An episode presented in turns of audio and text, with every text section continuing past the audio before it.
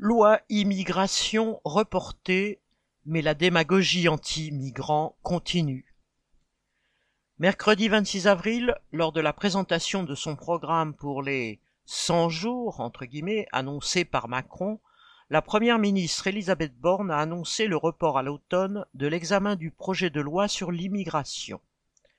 Macron lui-même avait pourtant affirmé quelques jours avant que la loi immigration serait au programme des 100 jours et qu'il voulait la faire passer en un seul texte et non pas découper en morceaux qui puissent plaire, certains à la droite, d'autres à la gauche, comme il l'avait évoqué dans son interview télévisée du mois de mars.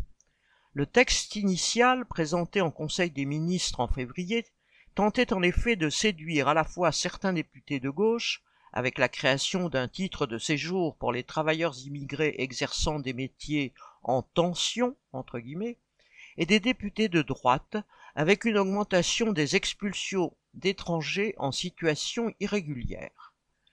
Au Sénat, mi-mars, la droite a voté des amendements durcissant les conditions du regroupement familial, ou supprimant l'aide médicale d'État pour les sans-papiers, et a refusé le titre de séjour pour les immigrés exerçant dans les métiers en tension, entre guillemets, sous prétexte que cela ferait un appel d'air,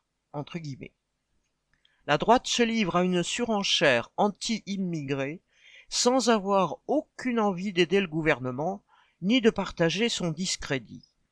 Pour espérer obtenir ses voix au Parlement, le gouvernement devrait présenter un projet de loi extrêmement répressif contre les immigrés, mais certains députés de la majorité risqueraient alors de refuser de le voter. C'est ce qui a fait reculer Borne. En attendant, en agitant à chaque occasion la prétendue question de l'immigration, le gouvernement continue à désigner les immigrés comme des délinquants, des profiteurs, qui ne viennent en France que pour toucher des allocations, la police et la gendarmerie menacent à Mayotte d'expulser ceux qui n'ont pas les bons papiers et de détruire les logements de fortune des plus pauvres, étrangers ou non. Borne a annoncé en même temps que le report de la loi immigration, la mobilisation de 150 policiers et gendarmes à la frontière italienne pour refouler les migrants. En utilisant la démagogie anti-immigrés, le gouvernement chasse sur les terres de l'extrême droite et cherche à diviser les travailleurs dans le but de durcir encore sa politique contre tous, françaises et immigrés. Hélène Comte